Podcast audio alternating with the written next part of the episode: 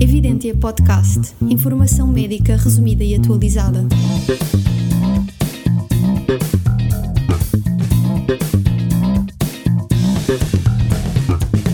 Olá a todos, sejam bem-vindos ao podcast Evidência Médica. O meu nome é David Rodrigues. Olá, eu sou o Daniel Pinto.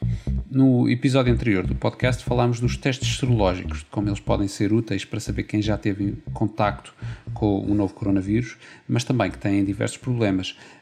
Se ainda não ouviram, por favor ouçam o episódio anterior, porque nós vamos assumir que já ouviram essa discussão e vamos continuar a discussão que estávamos a ter no, no episódio anterior. Portanto, se ainda não ouviram o episódio anterior, parem agora aqui, voltem atrás e voltem daqui a pouco. Até já. Já voltaram? Ok, boa. Uh, então, hoje do que é que vamos falar? Hoje vamos falar da utilidade dos testes desde vários pontos de vista diferentes, nomeadamente do ponto de vista da investigação epidemiológica, do ponto de vista individual, o que é que vale um teste em concreto dos anticorpos do ponto de vista individual e, e do ponto de vista da saúde pública. Então, Daniel, ajuda-nos um bocado a entender isto. Uh, do ponto de vista da investigação epidemiológica, qual é de facto a utilidade uh, destes uh, testes serológicos?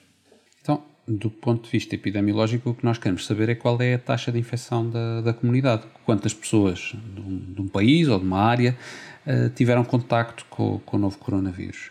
E, como nós vimos no episódio anterior, nós sabemos que quando aplicamos estes testes vamos ter resultados falsos positivos, ou seja, pessoas que têm um teste positivo, mas na verdade não tinham tido contacto com o vírus, e também resultados falsos negativos, Portanto, pessoas que têm um resultado negativo, mas que na verdade tiveram contacto com o vírus.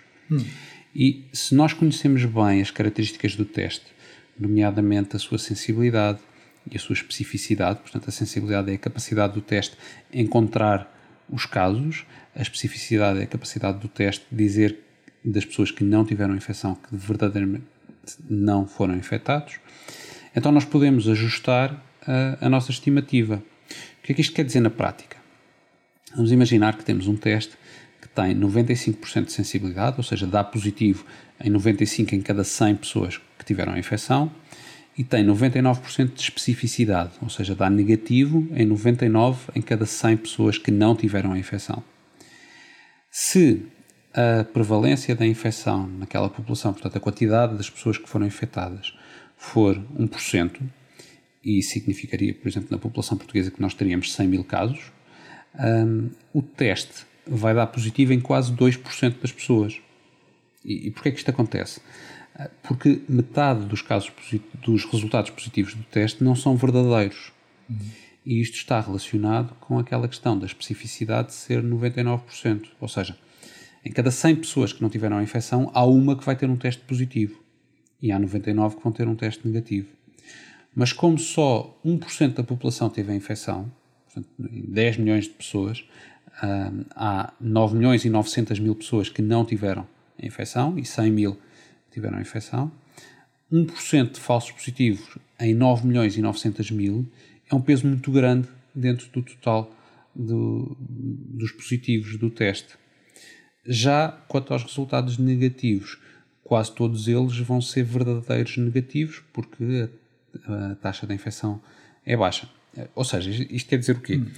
Que quando eu faço investigação epidemiológica, eu tenho que conhecer bem as características do teste que estou a usar e saber que o número de testes positivos não corresponde necessariamente ao número de casos de pessoas que tiveram infecção, nem o número de testes negativos corresponde a pessoas que não tiveram infecção. Há sempre falhas do, do teste e, portanto, eu tenho de fazer um ajuste na minha investigação para ter em consideração essas falhas que o teste tem. Então, mas vamos, vamos eh, agora da investigação ao terreno. Se os testes usados em investigação são conhecidos e nós sabemos qual a sensibilidade e a especificidade desses testes normalmente em investigação, isso é qualquer coisa de controlado, Eu suspeito que a maior parte de nós, médicos no terreno, no fundo está a usar testes que não conhecemos a sua sensibilidade e especificidade. Na realidade, estamos a navegar um bocadinho no escuro no que diz respeito ao teste que estamos a utilizar. Estamos a confiar que estará aqui à volta destes valores de sensibilidade e especificidade, mas, mas não estar e pode ser, na realidade, ainda bem pior. No fundo, deveríamos ter esses dados dos testes que estamos a usar e daquilo que eu recordo, eles são muito difíceis de encontrar. Eu, pelo menos, não consegui encontrar isso de uma forma tão evidente. Não sei se a tua experiência uhum. é diferente. Sim, claramente. A FDA tem uma base de dados com, com uh, os estudos de validação do, dos testes que estão disponíveis nos Estados Unidos. Na Europa não conheço que exista uma coisa parecida. Há, como nós falámos no episódio anterior, uma revisão do, do BMJ uhum e que mostrou uma variabilidade muito grande uh, entre os testes, sobretudo os testes rápidos, são aqueles que têm resultados piores um, eh, na sensibilidade, na especificidade, na, na fiabilidade do, do, teste. E de facto aqui, individualmente, é um bocadinho diferente. Enquanto em investigação eu quero saber que 1%, 2%, 3% da população teve contacto com o vírus e não importa muito se é o, o Sr. José ou a Dona Maria. Uhum quando estamos a falar de um indivíduo, eu quero saber se aquela pessoa em concreto teve ou não a infecção. Isso. Mas vamos a isso. Qual é de facto a utilidade que tu consegues ver uh, nestes testes para a pessoa em concreto, para o Sr. João, para a Sra. Amélia? Qual é a utilidade individual destes, destes testes serológicos?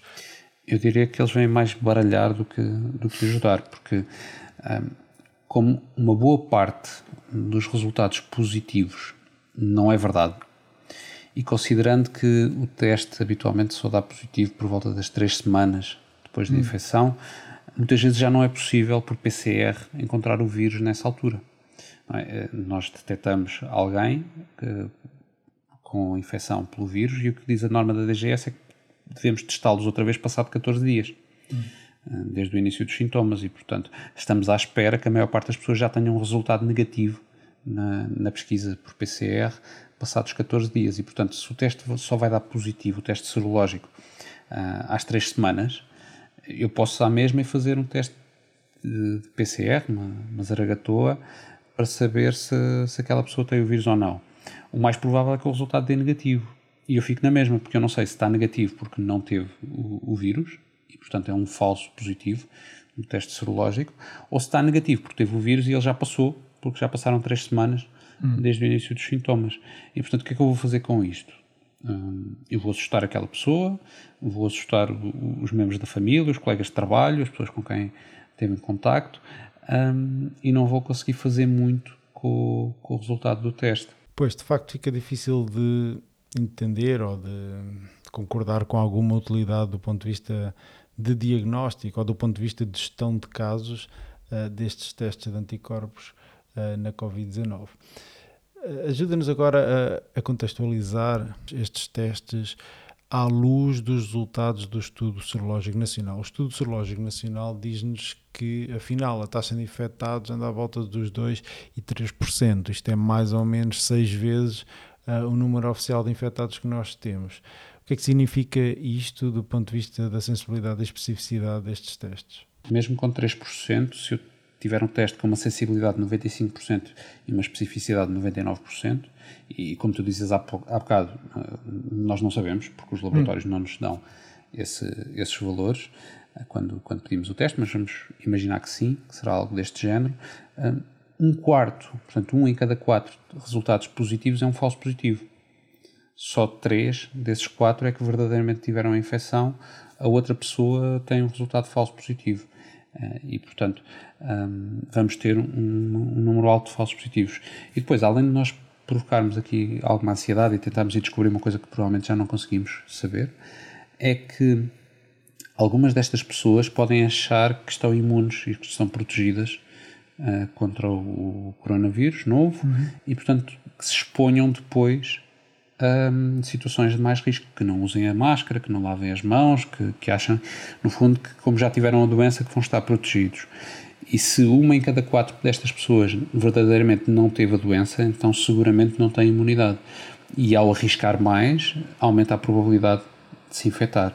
E portanto, eu diria que as pessoas que têm um teste de anticorpos positivo, se não tiverem tido sintomas, se não tiverem tido um teste PCR que confirme a infecção, aquilo que é mais seguro é continuarem a, todas as precauções, a manter todas as precauções que, que uma pessoa que não teve o teste positivo, porque elas não sabem se são falso positivo e se estão verdadeiramente eh, no grupo que poderá ter alguma imunidade ou não, e, e como nós discutimos, também não sabemos muito bem como é que funciona esta história da, da imunidade. E, portanto, aquela ideia de passar passaportes hum, imunológicos de pessoas que já tiveram a infecção, depois falha aqui porque uma boa parte desses passaportes uh, são pessoas ainda com risco uhum. de ter infecção. Sim, são falsos falsos passaportes, falsos passaportes do, do, Covid e, portanto, não vale a pena de facto arriscar. Eu, eu, eu vejo honestamente muito pouca utilidade eh, nestes testes do ponto de vista, no ponto de vista individual. Um, não consigo imaginar uma situação em que este teste venha a acrescentar valor àquilo que uh, a história clínica ou eventualmente a PCR nos tenham, nos tenham dito. De um ponto de vista mais macro, já falamos de investigação, já falamos do ponto de vista individual, do ponto de vista da saúde, saúde pública. Que utilidade é que estes uh, testes serológicos nos podem, nos podem oferecer? Uh, que informação é que eles nos podem dar? Bom, aqui depois a questão é: há ou não há imunidade de grupo? Hum. Uh, há imunidade individual e nós todos juntos poderemos levar a, a que haja imunidade de grupo. Ainda é muito cedo, não sabemos, até porque se nós olharmos como falaste há pouco, do inquérito serológico, um, seja 2%, seja 3% o resultado, uh, isso está muito longe de poder conferir imunidade de grupo e, portanto, nós não, não podemos tomar decisões de alterar medidas de confinamento, por exemplo, de alterar políticas, um, face a, a, valores tão baixos. Mas mesmo quando os valores vierem a ser mais altos, vamos imaginar que, entretanto, uh, o número de pessoas infectadas vai aumentando e uh, vamos ter mais pessoas positivas nos testes. Nós não sabemos quanto tempo dura esta, esta imunidade. Hum. Há alguns coronavírus onde a imunidade dura apenas alguns meses e, portanto, podemos eventualmente começar a ter pessoas que até testaram agora positivas nos anticorpos, mas daqui a seis meses ou um ano podem já não testar positivas e, e depois não sabemos se isso quer dizer que ainda têm imunidade ou não têm, vamos ter que, que esperar porque a infecção ainda não tem um ano, não temos maneira de saber isso, para ver o que é que acontece. Um, Eu tenho alguma portanto, esperança no facto de não haver casos de reinfecção descritos, ao menos uh, abundantes e fiáveis. Tenho alguma esperança que alguma imunidade de facto seja induzida, seja através de anticorpos, células T, o que for, mas que de facto alguma existe, o que seria uhum. uma boa notícia. Mas, repito, repetimos, não sabemos, não estamos lá ainda, não temos essa informação uh, uh, em agosto de 2020 não temos essa, essa informação ainda disponível. O, o, o, ideal seria até uma imunidade permanente, mas isso, daquilo que sabemos hum. dos outros coronavírus, é difícil. Hum. Mas há também alguns coronavírus que têm imunidade de anos, isso hum. não seria mau, já seria alguma proteção. Uh, temos de esperar para ver e, portanto, dificilmente nós vamos ter hum, decisões acerca de, das medidas de proteção e de confinamento baseadas nestes, nestes testes de anticorpos. Então, uh, fico outra vez. Para que servem estes testes na prática? Qualquer coisa que fica no ar, não é? Portanto, porque vimos do ponto de vista de investigação, ok, são úteis para sabermos informação relacionada com a acuidade diagnóstica destes testes, ok. Do ponto de vista individual, nhé, portanto, do ponto de vista da saúde pública, dar-nos informação, mas é difícil de decidir uh, algum tipo de política baseada na informação que venha destes testes. E, portanto, na prática fica um bocadinho no ar uh, qual a utilidade destes testes serológicos. Sim, de facto, eh, se nós agarrarmos nas recomendações do, do CDC dos Estados Unidos, o que eles dizem é que as pessoas que tenham um resultado positivo no teste serológico, no teste de anticorpos, mas que não tenham tido sintomas compatíveis com a infecção por Covid-19 e que não tenham estado em contacto com alguém com Covid-19, provavelmente naquele momento em que fazem o teste, pelo menos não têm infecção. Uhum. E, portanto, podem continuar a vida normal, incluindo ir trabalhar uh, e tomar as medidas gerais que já tomavam antes para se protegerem a si próprios e protegerem aos outros, porque, na pior das hipóteses, de facto tiverem tido a infecção, a infecção provavelmente já passou quando o teste de anticorpos é, é positivo. Um, as pessoas que têm um teste positivo, mas que têm sintomas ou que tiveram recentemente sintomas, é possível que tenham Covid-19. e, portanto, devem atuar em função disso e, eventualmente, fazer o teste da PCR, apesar da probabilidade de ser positivo não ser muito alta. e o CDC diz ainda que não é recomendado determinar o estado de imunidade das pessoas até nós sabermos que há imunidade conferida por estes anticorpos. Uh, qual é a quantidade de anticorpos e quanto tempo é que esta imunidade dura. Portanto, até lá não adianta andarmos a, procurar saber se as pessoas estão imunes. No fundo, eu diria que alguém que tem um teste positivo de anticorpos, uh, nós devemos atuar assumindo, em termos de proteção daquela pessoa e proteção das pessoas que estão à volta, que de facto a pessoa tem a infecção, portanto que pode espalhar e portanto tentar isolar a pessoa, sobretudo se ela ainda tiver sintomas, mas do ponto de vista individual, dizer à pessoa assuma que não teve a infecção e continua a fazer tudo o que fazia antes para se proteger, porque não sabemos se teve ou não teve a infecção se não tiver tido sintomas e não tiver tido o teste de PCR positivo. Portanto, ah... Sim, o que, eu tenho, o que eu tenho claro é que não, não, não me parece que vale a pena ir a correr e fazer o teste para saber se eu tive ou não essa, essa infecção. Especialmente se não tive qualquer tipo de sintomas uh, nas últimas semanas. Sim, não é? A não ser que queiras ser altruísta e contribuir para um estudo sobre obviamente, uh, o conhecimento da infecção na, na, população. Mas isso não, não é uma coisa que nos beneficia a nós individualmente. Portanto, moral da história. Os testes de anticorpos ainda tem bastantes problemas. Ah, uhum. Uh, sobretudo, temos que saber bem como é que interpretamos o resultado dos testes. Um, há dificuldades na investigação epidemiológica, mas aí nós podemos uh, fazer contas e ajustar, porque não queremos saber um, se aquela pessoa em concreto teve uma infecção.